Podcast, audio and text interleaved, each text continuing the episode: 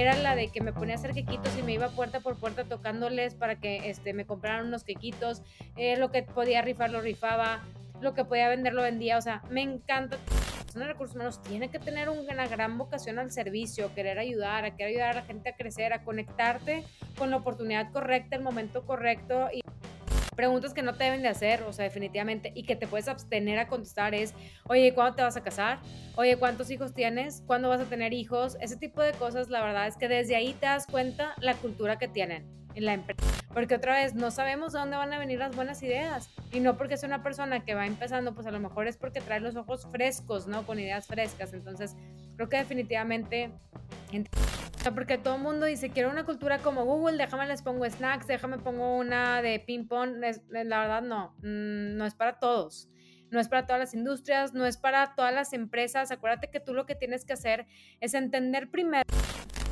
Hola amigos, bienvenidos una vez más aquí a una vaina creativa, este podcast donde hablamos sobre marca personal, podcasting, creatividad y mucho más. Y en este episodio tenemos a unas super invitadas de México, Dora Valdés la creadora de la de RH, mejor conocida así en redes sociales, que te comparte bastante información sobre esto de la cultura en el trabajo. Y también, si no sabían, este, ella es socia y directora general de diversas empresas. Inició a los 16 años, algo muy interesante que lo vamos a estar discutiendo en, aquí en este episodio. Y me gustó bastante de que también es una miembro activa, un miembro activo sobre en the Women President Organization, algo que, por ejemplo, yo no he conocido a alguien que esté en, en, eso personalmente hasta ahorita que conozco a Dora, pero vamos a hablar mucho sobre este tema de cultura organizacional para todos los emprendedores que nos están escuchando. Bienvenida, Dora, a este espacio creativo. Eh, estoy contento de tenerte aquí porque de hace tiempo he querido hacer ese contacto y, y hablar sobre todo lo que has estado haciendo. Al contrario, Jan, muchas gracias por invitarme. Este, gracias por escribirme. Eh, honradísima de estar aquí en tu programa y de poder compartir un poco de conocimiento para, para todos los que te escuchan. No, es genial. Y hay algo que me sorprende eso. Desde los 16 años iniciaste tu carrera profesional. Contame un poco cómo, cómo fue eso. ¿Saliste rápido? Mira, te cuento, no es que salí rápido, lo que pasa es que hay una cosa que se llama necesidad, ¿no? Entonces, cuando yo tenía 16 años, en mi casa somos tres, mi hermano mayor, luego yo y mi hermana más chica, que mi hermana chica tiene 30, ¿verdad? Pero pues bueno, es la bebé de la casa. Y este, pues básicamente mi hermano mayor hubo un tiempo en el que se broncoaspiró, no podía eh, respirar. Lo metimos al hospital, mis papás en ese momento estaban separados. Mi papá viene conmigo y me dice que yo ya no voy a poder estudiar porque ya no había dinero, porque no teníamos seguro a tus médicos mayores, ¿no? Para mi hermano estamos en un hospital privado, tú sabes lo que eso conlleva, lo que cuesta y todo, estar en cuidados intensivos y todo. A mí me faltaba un semestre para terminar eh, mi preparatoria, cosa que me tuve que retrasar porque solamente pude meter una materia, me metí a trabajar literalmente a un call center contestando llamadas, que fue lo primero donde me dieron trabajo, ¿verdad? Como todo chavo, este estudiante. Y de ahí fui creciendo en el área de recursos humanos, ahí mismo me fui a, Field Recruiter y luego ya así fui encaminada a recursos humanos, ¿no? Pero la verdad es que en ese momento lo vi como una desgracia el tener que empezar a trabajar desde muy pronto, porque yo veía que todos mis amigos, pues claro, estaban que en la fiesta, que apenas iban a, todavía ni siquiera podíamos ir al antro y esto y lo otro, ¿verdad? Este, y yo, pues no, ¿verdad? O sea, yo tenía que estudiar y trabajar y de hecho eh, yo empecé a trabajar porque también yo quería estudiar en el TEC de Monterrey. Obviamente en mi casa no había posibilidades, entonces yo dije, no, a mí me vale, o sea, yo voy a estudiar aquí. Fui con el director de becas, estuve yendo con él, gracias a Dios me gradué con muy buen promedio en prepa, entonces eso hizo que me dieran buena beca. Me dieron 90% de beca, pero tenía que mantener 90 de promedio. Entonces trabajaba de tiempo completo, estudiaba de tiempo, de tiempo completo, hacía servicio becario y así por cinco años para poder lograr terminar mi carrera profesional. Y otra vez, yo decía, híjole, qué pesado, o sea, todo el mundo está de que, hay que el viaje y que fui acá y que el novio y no sé qué, lo habla, y yo hace cuenta que a lo que iba, o sea, llegaba y, tenía que poner atención en clase y no se me podía ir nada, de ahí me iba este, rápido a la oficina y así viceversa, ¿verdad? Pero gracias a Dios me pude graduar con cinco años de experiencia profesional y ya con una jefatura, ¿no? En recursos humanos. Qué genial. Yo creo que mucha gente cuando está a los 16 años piensa como voy a ir a la universidad, pero no piensa como voy a estar trabajando y, y, estudiando, que eso es como un doble peso y más con una beca, porque yo también tuve una beca, pero en, deporte, y uno se despertaba a las 5 de la mañana y salía como a las 7 de la noche más estudiar. Bueno, eso es algo, algo de admirar, eh, que ahora veo que muchas jóvenes también se van como al call center, pero no por como tu situación, sino porque no consiguen trabajo, que, que es algo que también preocupa a nivel eh, de Latinoamérica. No sé qué pensar. Claro. Sí, totalmente. Yo creo que es un problema de que te piden, o sea, eres recién graduado y de que, ah, tres años de experiencia y tú de que me, o sea, me acabo de graduar, o sea, ¿sabes? Por eso es tan importante que empiecen a hacer prácticas desde muy chicos, o sea, hasta desde que están en prepa, ir a alguna empresa, aunque sea un verano, ¿sabes? O sea, en vez de estar ahí en el celular viendo TikToks o viendo Instagram o lo que sea, les recomiendo más bien que verdaderamente aprovechen el tiempo y que vayan un verano. Yo, yo la verdad, a mí me, me encanta trabajar, o sea, me fascina. Yo desde chiquita era la de que me ponía a hacer quequitos y me iba puerta por puerta tocándoles para que este, me compraran unos quequitos, eh, lo que podía rifar lo rifaba, lo que podía vender lo vendía, o sea, me encanta trabajar, me fascina, ¿no? Entonces, creo que también uno se tiene que ir, o sea, eh, las oportunidades no van a llegar en tu casa tú sentado y de repente te van a marcar y te van a decir, Jan, este, aquí está el puesto millonario. Uno tiene que ir talachándole. Por eso dicen que there's no such thing as an overnight success. Porque luego la gente te ve y te dice, ay, sí, pues seguramente tú lo conseguiste. Sí, nada más que tengo 20 años trabajando, ¿verdad? Cuando hubo momentos en donde no tenía para comer, no tenía para la escuela, estaba, tenía que ah, trabajar triple shift, ¿verdad? Turno para poder sacar y todo eso. Y eso la gente no lo ve. Ve nada más por encimita de que, ay, qué padre, ya tiene esto, tiene lo otro. Sí, nada más que vengo de 20 años atrás de, de camino, ¿no? Entonces, Creo que eso es súper importante. Y de caerte y de tropezarte. De hecho, estoy por sacar mi primer libro, sale ya este año. Justo hablo de lecciones de capital humano y de los fuck-ups que pasan en las empresas y las que me han pasado a mí personalmente. Las comparto y se las regalo a la gente en el libro. Y aparte es como un libro como teórico práctico, porque luego te digo, a ver, Jan, ¿tú qué hubieras hecho? ¿Verdad? O sea, si, si te hubiera pasado esto, ¿tú qué hubieras hecho? Entonces, está muy padre y yo creo que aquí lo único es nunca dejar de aprender ante cualquier situación de la vida, enfrentarla, porque a eso venimos, venimos a aprender, esta vez es un juego, juégale, juégale, pero no te quedes en la cancha nada más viendo cómo pasa en el balón, ¿no? Sí, creo que el tiempo es oro, y más en estos tiempos eh, que todo cambia súper rápido, que hay que actualizarse. No sé, yo miro a personas que, por ejemplo, tienen tanto tiempo, ¿verdad?, para invertir como si se hacen expertos en Excel, pueden cobrar bastantes empresas que ocupan a alguien en Excel y eso se aprende en YouTube, no tienes que eh, invertir mucho. Y, y, sí, creo que todo esto, cuando ya uno es un exitoso, tiene como muy, muchos seguidores o tiene esos resultados, la gente ahí te empieza, empieza a conocer, pero cuando miran esa historia, solo muy poquita gente y siento yo que eso es con lo, más valioso es que te empiezan a apoyar con esos primeros views, esos primeros likes, esas primeras compras. Siento yo que son los que más valor y más adentro en, a nivel emocional también eh, uno lo tiene. Sí, totalmente de acuerdo. O sea, que en general son los amigos más cercanos y la familia, ¿no? Para mí no hay nada como la familia. O sea, que mi mamá todavía se mete a mis lives a verlos todos los miércoles. Ahí está la señora este, viéndolo. Pues, mm, eh, llueva, trueno, relampague, ahí está, ¿no? Entonces creo que también eso es... Sí, exactamente. Entonces creo que eso es lo importante también, este, de de no creernos de que, ay, tengo que tener millones de amigos y millones de seguidores. Las cosas se van dando. Si trabajas, si lo haces por convicción, si tienes disciplina, porque otra vez, no esperes que de que, ah, lo hago ahorita, pero luego ya no. No, tienes que ser disciplina, disciplina. Todo, o sea, si te vas a proponer algo, tienes que verdaderamente trabajar para que las cosas se den, ¿no? Sí, y, y, y conectando todo eso para ya entrar un poco a lo que es eh, sobre este ambiente cultural y conseguir trabajo y que uno a los 16 años eh, posiblemente esté trabajando o estudiando, cómo aprovechar el tiempo.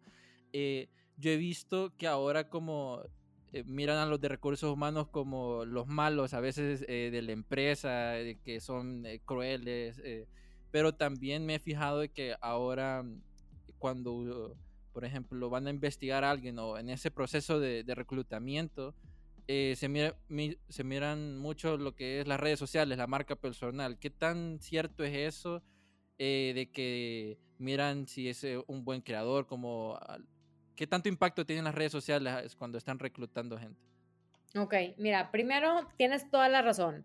Mucha gente y me ha tocado, este, porque pues tengo una consultoría de recursos humanos, donde me hablan mis clientes y me dicen, Dora, necesito que vengas ya, tengo servicios, eh, recursos inhumanos, ¿verdad? O sea, en esta empresa de recursos inhumanos. Entonces, obviamente ves todo lo que pasa y lo que hacen y lamentablemente hay mucha gente que aquí en México se le dice, te subes al ladrillo y te mareas, ¿no? O sea, que te dan tantito poder este, ya crees que tú eres el mandamás y el que va a decir quién entra y quién sale del negocio, cuando no es así. La persona, como en, todo, en toda vocación, o sea, la persona de recursos humanos tiene que tener una gran vocación al servicio, querer ayudar, a querer ayudar a la gente a crecer, a conectarte con la oportunidad correcta, el momento correcto y el candidato correcto, ¿no? Entonces, definitivamente, si no hay esa convicción, algo está pasando mal en tu departamento de recursos humanos, ¿no? Y si trabajas en esa empresa, huye porque no va a haber nada, nada bueno para ti ahí, ¿no? Entonces, la persona de recursos humanos sí tienes dos cachuchas, porque por un parte, una parte tienes que como salvaguardar la, los intereses de la empresa, pero también salvaguardar los, los del trabajador, los del colaborador. Pero, sabes, hay una fina línea, porque también no podemos decir, ay, vamos a traernos aquí a, a Beyoncé para que les cante a todos los colaboradores. Pues la empresa decir, pues nada más que no tengo presupuesto para Beyoncé, ¿verdad? O sea, si quieres ponle en un YouTube video y aquí la vemos entre todos, ¿verdad? Pero ese tipo de cosas, por eso es como eh, una línea bien delgada, ¿no? Y lo otro que me comentabas, este, que era del tema de las redes sociales y la marca personal. De las redes sociales para el reclutamiento depende ya de la vacante. O sea, depende de quién vas a contratar. Por ejemplo, si voy a contratar a un diseñador, pues claro que le voy a pedir su portafolio y quiero ver en su Instagram qué hace, qué publica y esto, ¿no? También si te puedes dar algo de cuenta con la personalidad de la gente, eh, yo creo que también es algo como muy privado, o sea, como que hay gente que la tiene en privado y está bien, ¿verdad? Sí te puedes dar algo de cuenta, pero pues como dicen, hasta que no vives con la persona, hasta que no trabaja en tu empresa, es que la vas a conocer. También no me gusta mucho que la gente se base 100% en el currículum. Hay clientes porque hacemos el servicio de talent hunting y hay clientes que les mandas el currículum y es de que no, no se ve que tenga. Oye, date el tiempo, escúchalos. O sea, porque, porque nada más por el currículum vamos a rechazar a alguien, ¿no? Entonces, como que sí siento que es importante tomarnos un poco de tiempo o indagar tantito más, hacer algunas tres, cuatro preguntas nada más para verificar que no nos estamos equivocando en el currículum. ¿Por qué? Porque muchos se equivocan al momento de hacer un currículum, no se saben vender. Hasta inclusive cuando los voy a mandar yo con un cliente también les digo, oye, ¿sabes qué? Cámbiale aquí, ponle ya, pon Power Words, usa esto, oye, me estás contando esto en la entrevista, no lo veo aquí en tu currículum, ¿dónde está? Pónmelo, plásmalo, véndete, ¿sabes? Entonces, sí es súper importante. Y hablando de véndete, yo tocaba ese tema de que la marca personal es importante a nivel, si te quieren contactar, porque Gary Vee en un libro de hecho, decía eh, en el libro Hazla en Grande, eh, trabajar sobre la marca personal te abre más puertas y, claro. y hacía un ejemplo muy claro también de que, por ejemplo, en un grupo de personas que tienen su currículum y todo, eh, pero viene una persona que ha trabajado su marca personal y que tiene más presencia a nivel digital y todos en el salón la conocen, ¿quién va a tener más posibilidad de tener el trabajo? Entonces mencionaba que la, la, persona que tiene la marca personal más activa porque la conocen, miran el trabajo que hace con ejemplos y, y al tenerlo privado siento yo que se limitan un poco porque eh, hasta que lo conocen en la entrevista van a saber cuál es el potencial de esa persona y las personas que crean contenido así como nosotros ya saben qué es lo que podemos hacer también. Claro, totalmente. O sea, entre más Ahora, la comunicación, como tú y yo sabemos, es el problema número uno en el mundo también, ¿no? O sea, todos los problemas surgen porque no sabemos comunicarnos. Entonces, sí está súper bien que tengas bien posicionada tu marca personal, pero también saber qué comunicas, o sea, que la gente cuando entre lo tenga claro y que no entres y digas, híjole, no sé qué hace esta persona, no tengo idea qué vende, ¿no? Sí, porque de repente uno entra y ¿qué es lo que me está diciendo? Me, vendía papas y ahora me vende pelotas de fútbol, no sé en qué rubro está. Totalmente. Pero sí, es, de especializarse en esa parte. Y también, eh, Dora, hablando cuando uno en ese proceso de reclutamiento y a tener a esas personas, muchas veces, y tal vez eh, las personas que nos están escuchando, esto les va a ayudar bastante, es de que cuando estamos, nos hacen las preguntas en la, en la mera entrevista, nos ponemos muy nerviosos, como qué me van a preguntar, eh, qué, cómo debo responder, qué preguntas eh, debo responder o no, o cómo no, o qué errores eh, no debo de tomar, ¿verdad? Como hay preguntas trampa, hay un montón de cosas que se le pasan en la mente a uno. ¿Qué consejos darías como para tranquilizar a esas personas o, cómo podríamos enfrentar una, primera entrevista cuando estamos enfrente de un reclutador? Mira, yo creo que lo más importante cuando vas a una entrevista es saber a qué empresa aplicaste. O sea, es horrible que el reclutador te pregunte, oye, ¿y qué, opinas de nuestra empresa? Y tú, ¿cómo se llaman? ¿De quién, de dónde son? O sea, no, o sea, tú ya vas preparado de la empresa y todo. Ahora, si ves que el reclutador no sabe guiar muy bien eh, la entrevista, toma la batuta, decir de que, mira, te voy a platicar primero un poquito de mí, ¿verdad? O sea, como que esa es como la estructura más...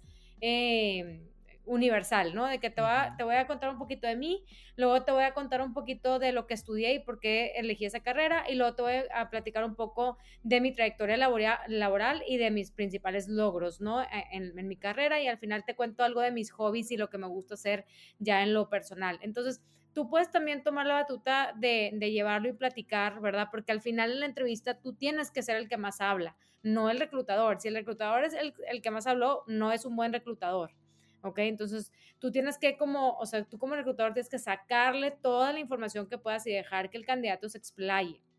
Ahora, preguntas tricky o así, pues más que nada, siempre va a haber, o sea, definitivamente dependiendo del giro, dependiendo de la industria, dependiendo de la empresa, el tamaño, si es un startup, si es una empresa global, etcétera, ¿no?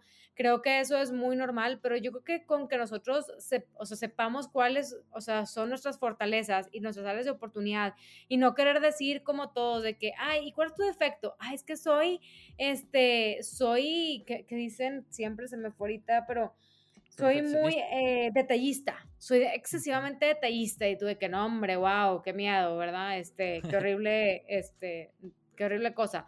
No, o sea, como que verdaderamente sí decir de que, ¿sabes que Me cuesta esto, esto sí me gusta, no me gusta. Y creo que hoy más que nada es momento, ya también de poner un poquito desde la entrevista las bases, ¿no? De que, oye, ¿sabes qué? Por ejemplo, ahora que todo cambió, de que, oye, yo, yo estoy dispuesto a ir nada más a la oficina tres veces por semana o cuatro veces por semana, o yo quiero trabajar 100% remoto, que no nos dé miedo decir las cosas. O sea, a ver, la empresa te necesita tanto como tú la necesitas a ella, ¿sabes? Entonces, oye, tengo familia, tengo esto, ahora preguntas que no te deben de hacer, o sea, definitivamente, y que te puedes abstener a contestar es, oye, ¿cuándo te vas a casar? Oye, ¿cuántos hijos tienes? ¿Cuándo vas a tener hijos? Ese tipo de cosas, la verdad es que desde ahí te das cuenta la cultura que tienen en la empresa, ¿sabes? Y desde ahí es como un foco rojo que yo les digo de que aguas aquí, ¿verdad? O sea, este, porque si van a estar nada más midiéndote a ver cuándo te embarazas, a ver cuándo tienes hijos, a ver cuándo te casas, a ver quién te dio anillo, pues verdaderamente no están viéndote como una persona completa, ¿no?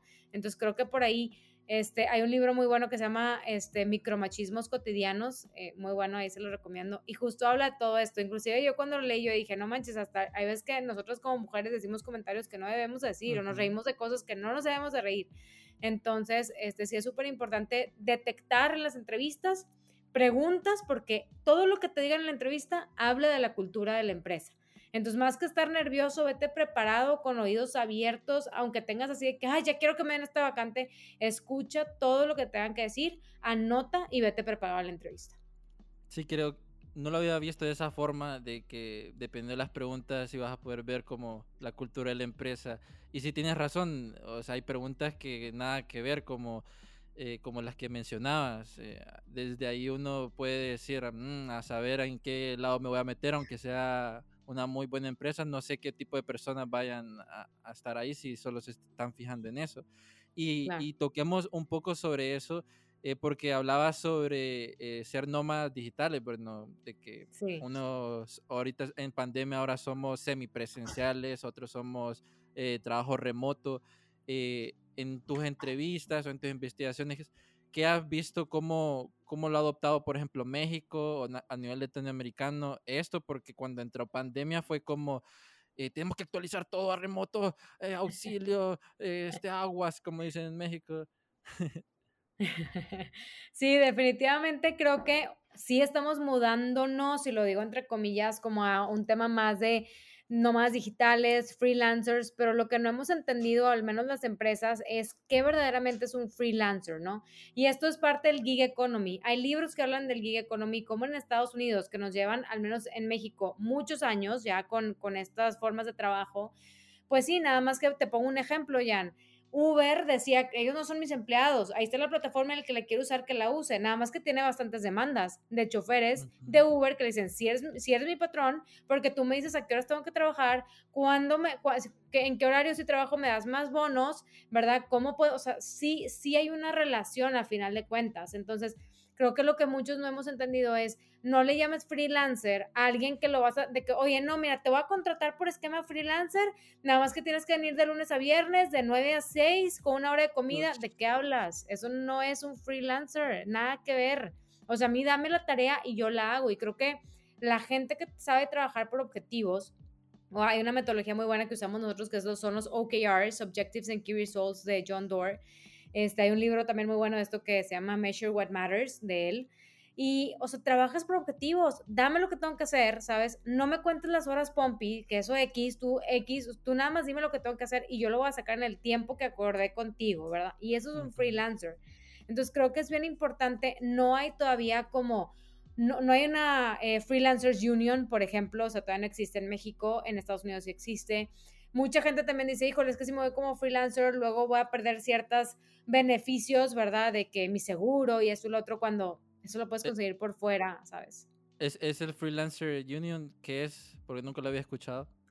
Freelancer Union es como esta, o sea, es como, el, como una organización de freelancers, ¿sabes? De trabajadores freelancers, en donde si tú eres freelancer, pues estás en, esta, en este grupo y obtienes beneficios, ¿verdad? Por ser freelancer, entonces ya está un poquito más regularizado, te ayudan a, inclusive, aquí está inclusive un, un formato de contrato, aquí es, o sea, te enseñan un poquito cómo ser freelancer. Aquí, ¿quién te enseña? ¿Las escuelas? No, aquí en México no te enseñan de que déjame, vamos a hacer la clase de freelancing, ¿verdad? Déjame les digo cómo pueden este, explotar sus habilidades creativas o a lo que se quieran dedicar y que así es como lo tienen que hacer, eso es un contrato, así es como tienen que facturar, nadie te dice eso. No, aquí uno experimentando con, con clientes y, y, con amigos, cómo fue lo que hicieron, pero sería genial tener algo así como Freelancer Union porque además ya tienes una pauta y te ayuda bastante porque muchas personas viven de eso. Yo he conocido personas que tienen familia y son freelancers que lo han hecho bien, pero muchas veces hay empresas eh, o agencias eh, que se aprovechan mucho, ¿verdad? Como, ok, esto tenemos eh, fuego aquí, te ocupamos hasta las 3 de la, de la madrugada y no te vamos a pagar eso porque es un trabajo. Y, y después tienes que estar a las 8 de la mañana este, ahí en, en, las reuniones hasta otra vez a las 12 de la noche. Y por eso, Jan, hay que saber cobrar, hay que saber cobrar porque luego también este, no, no cobramos y todo el tiempo, o sea, el tiempo es lo más valioso que tenemos. Y nosotros decidimos en dónde queremos invertir nuestro tiempo, pero entre más vayas agarrando experiencia, pues obviamente tu conocimiento vale. Ese conocimiento vale porque no es lo mismo la Dora de, hace 20 años a la Dora de ahorita, no hay manera. Entonces, ¿y cuál es la única forma? Metiéndote rápido al mundo laboral y empezar a aprender. Porque aunque dicen las empresas de que no, es que mi empresa no vengas a aprender, todo el tiempo estamos aprendiendo, si tengamos 80, 90, 200 años, vamos a seguir aprendiendo, no hay manera. Es más, te vas de esta vida sin saber la mitad de las cosas que existen en el mundo, ¿no? Sí, creo que eso es inevitable, siempre aprendemos de cualquier cosita y, y, muchas veces las empresas nos abren eh, puertas a, retarnos a nosotros mismos. Por ejemplo, eh, vas a un lugar y que nunca habías hecho y te dicen, no, tienes que hacer esa tarea, pero nunca he hecho esa tarea. Bueno, ese es tu primer reto. Y aunque vos tuvieras, tenés esa experiencia, puedes crear grandes cosas. Pero volvamos un poco, eh, Dora, sobre esto de los freelancers que, por ejemplo, explotan, por así decirlo, a los trabajadores, exigiéndoles con mal pago, que a veces pasa. Eh, porque no sabemos cómo poner ese precio, como, como tú dices. Eh, hay muchas empresas que tienen esta fuga de trabajadores por lo mismo, porque lo explotan, explotan, explotan, y no hay como algo adicional dentro de la cultura organizacional de esa empresa que te diga, yo voy a hacer el doble porque me encanta estar ahí, es súper eh, bueno, tengo estos breaks, entre otras cosas.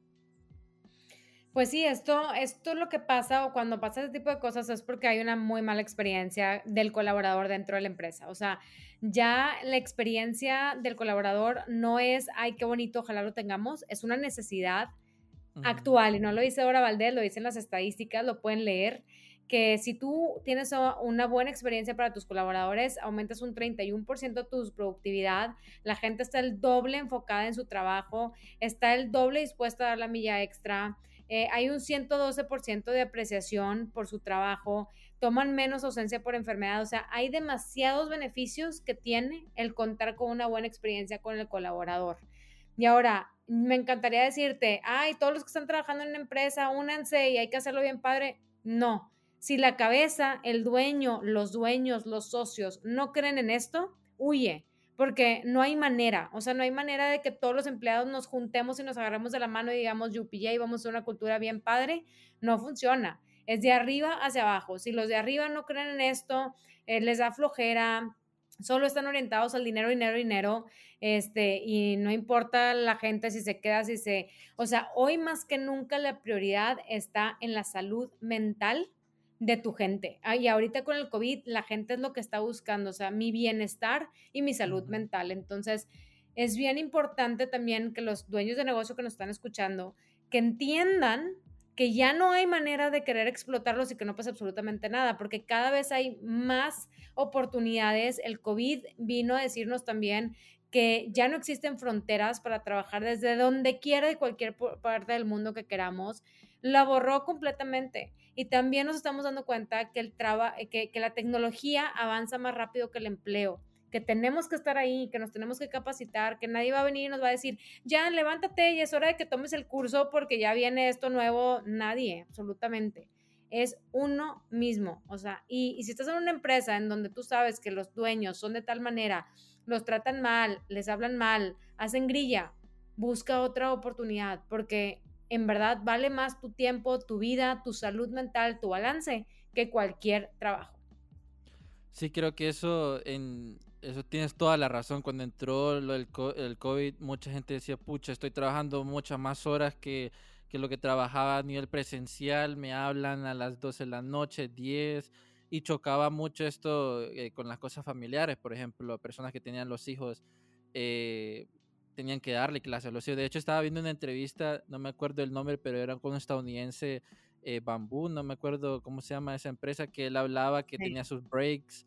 Em, tenía sus breaks en, en, esa forma de, de, esa cultura que ellos tenían. Y algo muy interesante que mencionó es que él mencionaba sobre trabajar en uno mismo, no olvidarse de uno, porque en, a nivel digital, por ejemplo, estamos aquí en remoto, eh, a las 5 de la, de la tarde eh, se supone que ya debemos de terminar, pero muchas veces como estamos pegados en la misma casa, no, no, sentimos esa transición del trabajo a la casa como ese break y muchas veces terminamos como el burnout que, que le decimos muchas veces los, los creativos, bueno, a nivel digital, y te quemas, te quemas de, de muchas cosas y, y eso muchas veces las agencias o los clientes también no se dan cuenta.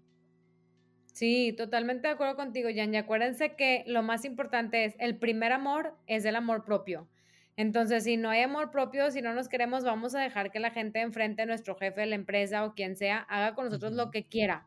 Entonces, siempre es mejor el tomar decisiones, el valorarnos a nosotros y cuando nosotros nos valoramos, el mundo, el universo, el que sea que el que crean, eh, manda todo positivo para que obviamente la, gente enfrente de ti también lo valore. Pero si tú no te das ese valor, nadie te lo va a dar. y, y, y, eso tienes toda la razón. A la gente que nos está escuchando, eh, muchas veces no nos damos cuenta cuando una empresa, un, un empleo, ¿verdad?, nos está perjudicando por el temor a, no conseguir otro. Y, y, también quería retomar un poco sobre eso de la cultura organizacional, porque hay dos cosas que debemos de tomar en cuenta eh, que pasa a nivel latinoamericano y en el mundo, que es como el old school y el, y el new school, en donde vemos eh, la forma, vemos la forma como jerárquica, eh, donde vemos la forma jerárquica, jerárquica donde está el jefe y él es el, como el que manda, pero ahora con las startups y Google es más circular, o sea, están al mismo nivel y y la productividad avanza eh, mejor de esta forma, de este tipo de jerarquía y de organización, eh, cultura organizacional, porque así puedes eh, no ver como al jefe como el, super, el, más malo de todo, ¿verdad? Sino lo tenés al mismo nivel y podés tener esa libertad de innovación y de creatividad, cosa que muchas veces en, empresas o en otros lados eh, carece. Sí, totalmente. De hecho, ya hay una metodología que se llama Holacracy. Me tocó entrevistarlo a Brian J. Robertson. Este, y ustedes pueden adquirir su libro de Holacracy y pueden eh, ver cómo entre más abierta sea la organización también y donde la gente pueda opinar, ya no es el de que, oiga, licenciado, oiga, ingeniero, y casi, casi de que pase el jefe y todos agachados con la cabeza para abajo y así. La verdad es que eso, como tú dices, ya es muy old school, ya casi no se ve, al menos en, en el norte de, del país, en, en Monterrey pues ya no es tanto así, ¿sabes? O sea, como que ya es organizaciones mucho más abiertas, inclusive los mismos dueños no tienen ni siquiera una oficina asignada, sino que todos, eh, todo es abierto, todo es lineal, y así si es un practicante, puedes ir directamente con el dueño y darle una idea, este, o tener, ser una persona que lleva un año, dos años, diez años, veinte años, no, no pasa absolutamente nada. Porque otra vez, no sabemos de dónde van a venir las buenas ideas. Y no porque sea una persona que va empezando, pues a lo mejor es porque trae los ojos frescos, ¿no? Con ideas frescas. Entonces, creo que definitivamente entre más, abierta sea la organización y más podamos permitir la comunicación interna, la innovación, que la gente se sienta en confianza de ser uno mismo y no como dicen de que no, es que los problemas déjalos en tu casa. Pues yo nunca he visto que una persona cruce la puerta de la oficina o se conecte y le pase la metamorfosis y ya no sea la persona y se le olviden las, las, preocupaciones. No existe. Entonces creo que hay que ser un poquito más realistas y humanos este, y entender también a, a la gente, ¿no? Sí, Dora, ahora me hago la pregunta así como el, escucha. Eh, ok, necesitamos una organización genial para que mis trabajadores no se vayan, pero ¿cómo, qué debo de hacer? Por ejemplo, eh, un pequeño emprendedor o, un negocio que no esté escuchando, ¿qué pasos debería yo de hacer para poder implementar y cambiar lo que estoy haciendo? Pues mira, primero no copiar, o sea, porque todo el mundo dice, quiero una cultura como Google, déjame les pongo snacks, déjame pongo una de ping pong, eh, la verdad no, mm, no es para todos, no es para todas las industrias, no es para todas las empresas, acuérdate que tú lo que tienes que hacer es entender primero cuáles son los comportamientos que tu empresa necesita tener para poder crecer, no la gente, o sea, yo necesito que mi empresa, si yo me dedico a, no sé, a vender eh, celulares, pues yo necesito que mi empresa sea súper buena en la parte de ventas, ¿no? Entonces vas jalando a esta gente, luego me dicen, sí, pero pues es bien difícil porque pues no tengo tanto presupuesto y así, sí, definitivamente, pero yo también sé que hoy más que nunca la gente está volteando a ver oportunidades, de decir, oye, ok, a lo mejor no voy a ganar el sueldazo que tenía, pero aquí si empiezo y esto despega y yo lo puedo ayudar a despegar, al rato me este, puedo negociar alguna, algunas acciones de la empresa puedo negociar que si llegamos a esto, que me den un bono de tanto, cosa que en una empresa tradicional, grandote, estructurada, nunca va a pasar. No hay manera en que te hagan ni socio, ni dueño, ni te den un bono multimillonario, ¿verdad? Este, si, si la llegan a hacer. Entonces, busca gente que crea en tu proyecto, gente que también crea en esas soluciones, en eso que estás haciendo, no nada más contratar por contratar, de que, ay, déjame llenar un hueco, no, y cada vez que vas a contratar a alguien, entender perfectamente por qué, cuál es la necesidad, qué va a estar haciendo, no nada más porque, ay, quiero que me quite chamba porque ya estoy hasta acá. No se trata de que estés hasta acá, se trata de que cada día vayas viendo, oye, estoy creciendo, ¿qué más? Que me vaya anticipando un poco, ¿no? Y, claro, poco a poco vas a, poder, eh, vas a poder contratar a lo mejor talento más caro, pero hay tanta gente que se está graduando o chavos que están tan preparados, en verdad, que están inclusive estudiando, que a mí la verdad a veces me dejan boquiabierta porque traen unas ganas, un hambre, este, traen unos conocimientos increíbles también porque les encanta y descubren y todo. Entonces, sí existe esa gente, es nada más de tener paciencia para encontrarla, ¿no? Sí, creo que ahora a nivel digital muchos emprendedores y bueno, estudiantes que se gradúan tienen eso, ¿verdad? Que ellos están tan preparados, tan preparados que muchas veces eh, hasta posiblemente estén más preparados que sus compañeros o su mismo jefe y digan, pucha, ¿cómo es que yo estoy aquí eh, ganando tan poquito y sé más que la otra persona? Eh, hay cosas que a la, gente le pasa sobre, en la mente, ese tipo de pensamientos. Y, y ahí es cuando lo había leído, ¿verdad? Como, ok, sí sabes, pero ir de baby steps, porque ellos ya tienen como más años y ir aprendiendo y con tus resultados eh, la gente va a saber que, que sos uno de los mejores. Sí, totalmente. Es, es, ser pacientes. Creo que lo más importante es eso, no quererse comer el mundo de una mordida, sino... Y también otro consejo súper importante, Jan, es que tengan mentores. Yo la verdad es que gracias a que tuve muy buenos mentores, me acercaba con gente que yo veía que admiraba y les decía, oye, te puedo robar una hora de tu tiempo, este, oye, te invito a desayunar, te puedo invitar a un café, me puedo ir a tu oficina para preguntarte, traigo este proyecto que quiero rebotar contigo y confiar también en esa gente, ¿no? O sea, si vas a pedir un consejo, pues vas con los oídos abiertos, ¿no? No nada más de que no, no, eso está mal. Y, y, agarrar diferentes perspectivas, diferentes ideas de gente que ya lo vivió, de gente que ya a lo mejor en este momento es exitosa. Ese tipo de cosas, el tener mentores, a mí la verdad me ayudó bastante. Y me ayuda hasta la fecha, sigo teniendo mentores.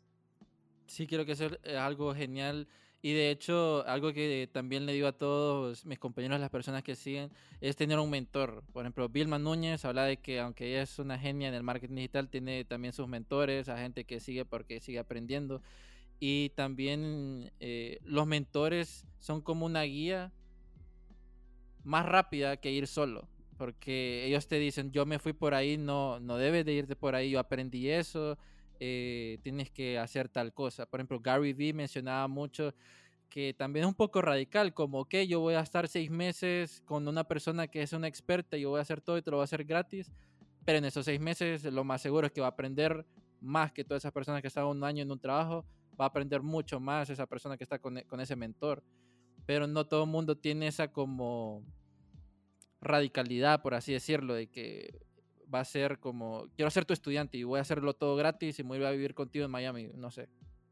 ¿Qué piensas claro, y no nada más eso, creo que también a veces es un factor que, que todo mundo paraliza, que es el miedo, ¿no?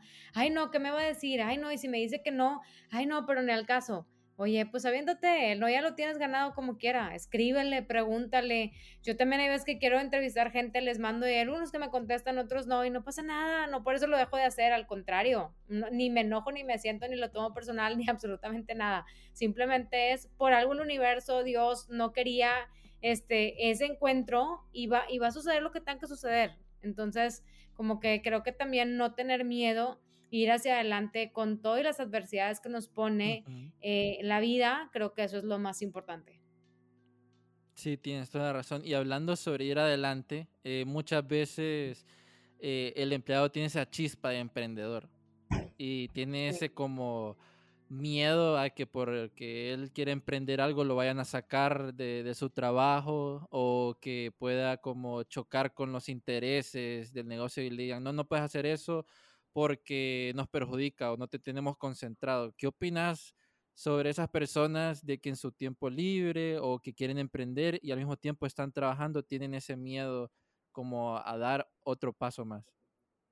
Pues mira, otra vez, Jan, yo creo que todo es de que la gente lo desee, o sea, que lo quieras tanto, tanto, porque como si es sacrificio, si es, híjole, o sea, pues voy a dedicar un porcentaje de mi tiempo en donde ya estoy trabajando, pero pues obviamente no puedo dejar de tener este ingreso, pero si quiero hacer algo, este, pues para mí o para mi patrimonio, etcétera. Son los trade-offs, ¿no? O sea, si estás dispuesto a hacer unas cosas por otras, estás dispuesto a a que a, lo mejor vas a sacrificar tiempo con tu familia, tiempo personal, este, ese tipo de cosas, tiempo con los amigos. Hay ciertas cosas que uno eh, pues va mm, sacrificando, pero siempre y cuando en verdad lo desees, porque luego no lo deseas y lo haces nada más porque lo leíste en un libro o porque un amigo te dijo y ya no le sigues y luego es más remordimiento. Nada más acuérdate de una cosa, cuando estamos, o sea, la gente ya mayor, o sea, ya que está en 70, 80 años, se arrepiente más de las cosas que no hizo que de las que hizo. Entonces, y, saber muy bien tu propósito, encontrar muy bien tu propósito, cuál es el valor, a, qué vienes a hacer aquí, porque hay gente que me dice, no, yo no estoy dispuesto a sacrificar tiempo con mi familia, no estoy dispuesto a... Perfecto, el emprendimiento no es para ti, o a lo mejor ahorita en este momento de tu vida no es para ti, y está bien. Nadie tiene por qué criticar, nadie tiene por qué decirle que, ay, no, es que qué flojo, qué floja, no quiere. No, somos personas diferentes, hay que respetarnos, cada quien decide cómo fregados vivir su vida, qué es más importante para cada quien, y tampoco puedes juzgar a una persona, híjoles, que se la pasa todo el día trabajando, pobres de sus hijos, ni los ha de ver, no pasa por eso a la escuela. No hay manera, no podemos criticarnos porque no estás en los zapatos de esa persona.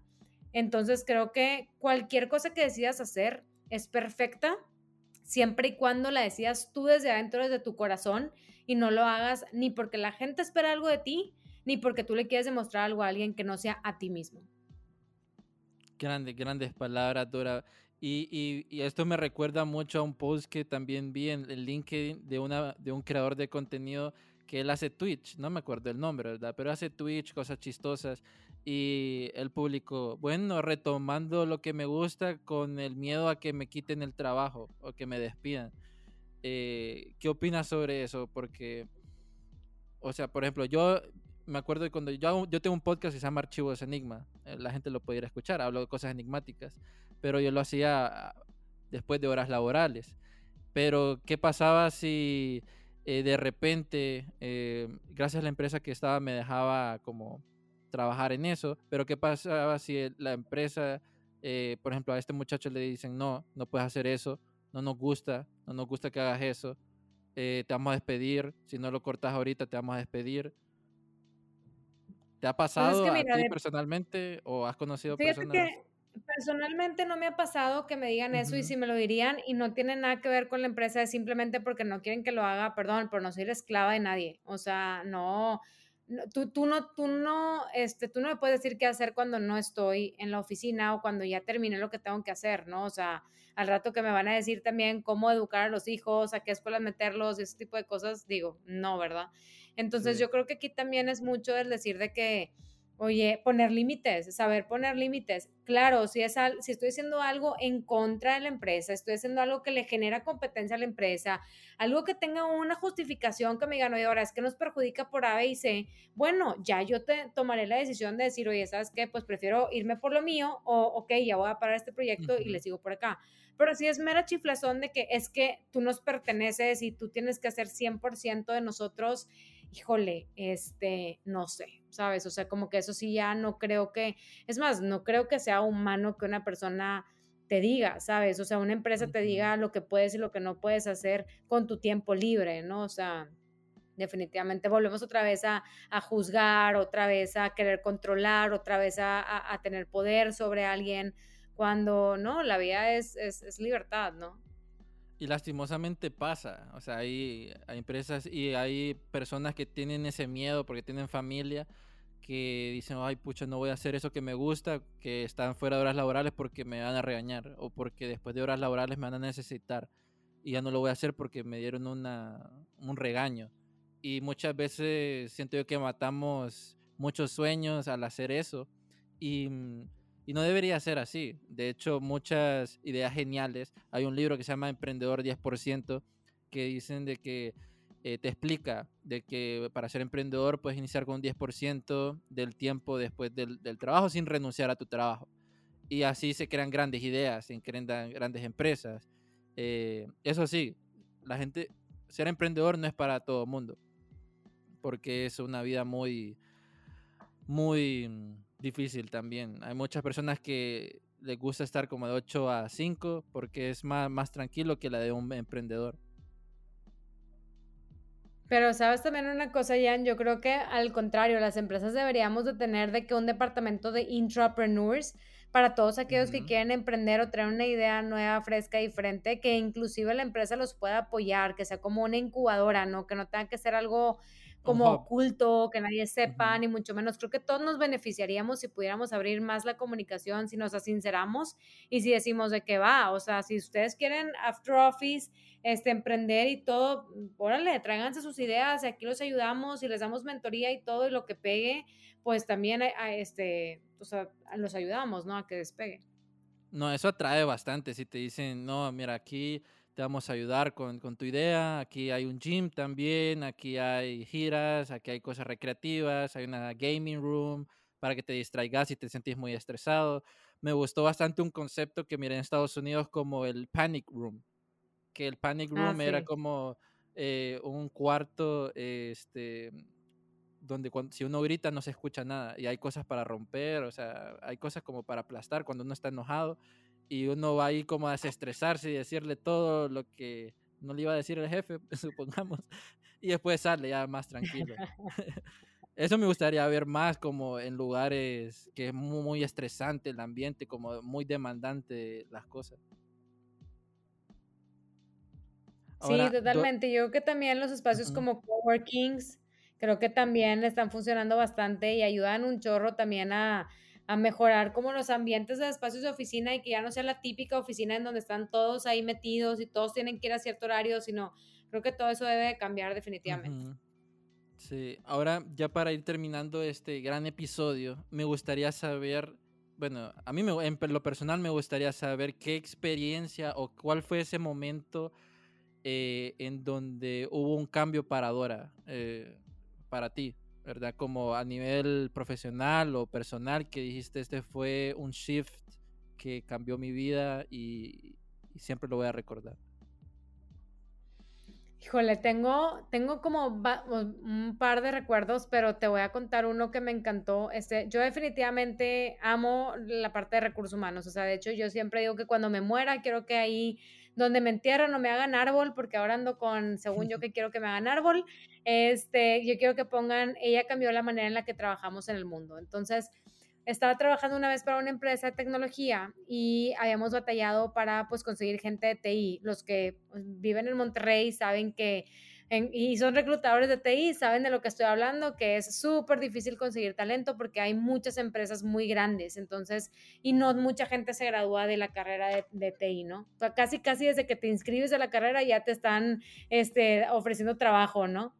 Entonces, se me ocurre eh, con, con un amigo que estaba liderando una organización que se llama Movimiento Congruencia, aquí en Nuevo León, eh, pues comentarle de esto y decirle que, pues, que, que, podíamos hacer. Total, él me presenta a una universidad, que es la Universidad eh, Tecnológica de Santa Catarina, y me dice, ven, te voy a presentar a unas personas. Llego y me dice, mira, ellos, ellos saben exactamente todo lo que tú necesitas, ellos saben perfectamente, nada más tienen una cosa, y yo, sí, no importa qué, qué es. Me dice, son sordos. Y yo, pues para mí fue como que cool, qué padre, ¿no? O sea, de que súper bien. Entonces, me fui a la universidad, me, o sea, estuvo un traductor conmigo, los estuve entrevistando, nunca había entrevistado gente con discapacidad auditiva, entonces como que fue súper padre para mí esa experiencia. Después de ahí, llego con mi jefe, que era el director de recursos humanos de la empresa, le cuento lo que había pasado y yo bien emocionada del proyecto que traía, no sé qué, y hace cuenta que me dijo que, que ni de chiste, o sea, que no lo platicara con nadie, que eso no iba a pasar, que estaba loca, ¿no? O sea, que eso no iba a ser. Entonces yo dije, pues no, claro que sí va a ser, ¿verdad? O sea, me vale. Entonces eh, empecé a citar a los chavos a la empresa y los empecé a entrevistar y me llamaba mucho la atención que cuando iban, por lo general iban acompañados de su mamá y su papá. Ya me los llevaba yo a entrevista y cuando regresaba con ellos, el mensaje era como el mismo con los papás y me decían, mira Dora, no importa si no lo contratas. El hecho de que haya venido aquí a una entrevista a esta empresa nos abre los ojos y podemos ver que nuestro hijo o hija tiene oportunidades. Gracias por abrirnos los ojos. ¿Sabes? Entonces como que para mí era como que no, o sea, yo necesito darle, ¿sabes? Total, mi, o sea, el, director de recursos humanos se va de vacaciones y aviento el programa, ¿verdad? Oye, ya contratamos a dos personas con discapacidad auditiva, súper bien, o sea, toda, toda la empresa estaba de que, guau, o sea, increíble, mil felicitaciones, todo el mundo súper padre. Y a un chavo que contratamos, Gerardo, este, lo, lo asignaron con una chava que se llama Rocío. Rocío, ella llevaba 10 años en la empresa, eh, pues la verdad es que es súper buena chava, súper trabajadora. Cuando empieza a trabajar con Gerardo, se empieza a dar cuenta que su verdadera vocación era el estudio de personas con discapacidad. Total, se pone a estudiar un, un doctorado en esta misma materia Luego decide salirse de la empresa y la siguiente vez que los veo fue yo en mi cocina cenando y a Rocío y a Gerardo en Shark Tank pidiendo dinero y capital para su empresa que habían empezado juntos. ¿sabes? O sea, no lo podía creer, esto fue años después, ¿sabes? Entonces, gracias a Dios en ese momento no me corrieron de la empresa, pero estaba, estuvieron a punto, si no hubiera sido un éxito el programa, claro que me hubieran súper corrido, pero gracias a Dios no fue así.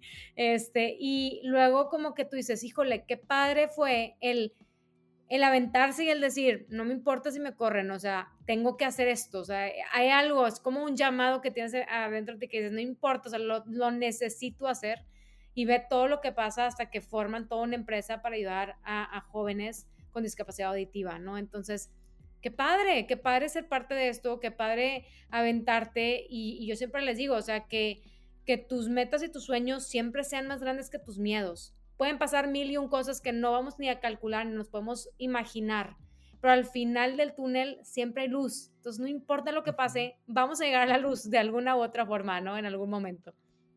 Qué, qué genial esa historia. Me gustaría ver el, el video, ¿no? a saber si está en, en, YouTube donde salen ellos dos, para como ver toda, toda esa historia y conectarlo. Eh, ¿Lo tienes tú? sí, claro, con mucho gusto. De hecho, se pueden meter a YouTube Shark Tank y le ponen Dilo Enseñas, eh, así se llama la empresa, y ahí lo van a ver, este, a Rocío y Gerardo. Qué genial, qué genial. Y, me quedo también con eso de, de, de, que tu deseo, tu pasión sea más grande que tus miedos. Hay una frase que yo siempre utilizo, que las mejores cosas están después de la línea del miedo. O sea, después de esa línea van a venir un montón de cosas. Y, creo que la vida es así, o sea, en el trabajo, en cosas de emprender, eh, muchas veces tenemos miedo y, y es de lanzarse. Eh, y aún cuando caemos, aprender de ese error, pero eh, así como los, como los startups, ¿verdad? Como que pivotean rápido y aprenden y siguen adelante. Y, mm, y eso, con eso me quedo. Bueno, qué genial ha sido esta entrevista, Dora. O sea, creo que al momento justo porque fue como teníamos programado un día como una semana antes, pero lo reprogramamos. Creo que todo el universo conspira por ciertas cosas, ¿verdad? y Totalmente, es que la semana pasada aparte fue mi cumpleaños, entonces andaba ah, corriendo con mil y un temas. Gracias. No, y antes de irnos está la pregunta creativa que siempre es como una sorpresa para todos los invitados, eh, que es un acertijo es un acertijo. ¿Estás, estás lista? Tienes de a 30 ver, qué miedo. No soy buena para los acertijos, eh, pero está bien, denle. ok, tienes que ir de 30 a 40 segundos eh, para responder. Y no se vale escribir en Google. Ok. El acertijo va así. Nadie me quiere, pero todos, pero todos me quieren ganar. ¿Quién soy? Nadie me quiere, pero, todos, me, quieren... ganar. ¿Quién soy? Pero todos me quieren ganar. Dame una pista, Jan. Nadie me quiere, pero todos me quieren ganar. No sé, dime ya. ¿Te rindes? me rindo, me rindo. es un juicio. Nadie quiere tener un juicio, pero todo el mundo ah. quiere ganar el juicio. Es correcto, totalmente. El juicio. bueno, Dora, eso ha sido la pregunta creativa y, mm, ya para cerrar, te agradezco bastante, bastante eh, por haber aceptado esta invitación aquí a una vaina creativa. Eh, aprendo bastante de tus posts, eh, siempre los miro los lives, intento entrar bastante a interactuar cuando, cuando tienes esas conversaciones. Em, y te agradezco mucho por, por este espacio y tu tiempo. Al contrario, Jan, muchas gracias a ti y un saludo a todos los que escucharon este podcast. Espero se hayan quedado con alguito, como decimos por acá, y a sus órdenes ahí en el canal de la DRH por Instagram, lo que necesiten, con todo gusto, manden un DM y ya saben que nos ponemos a platicar por ahí. Bueno, amigos, ya saben, esto fue una vaina creativa y esperen más episodios con gente muy genial para que ustedes aprendan aquí en este espacio creativo. Nos chequeamos al rato. Checao.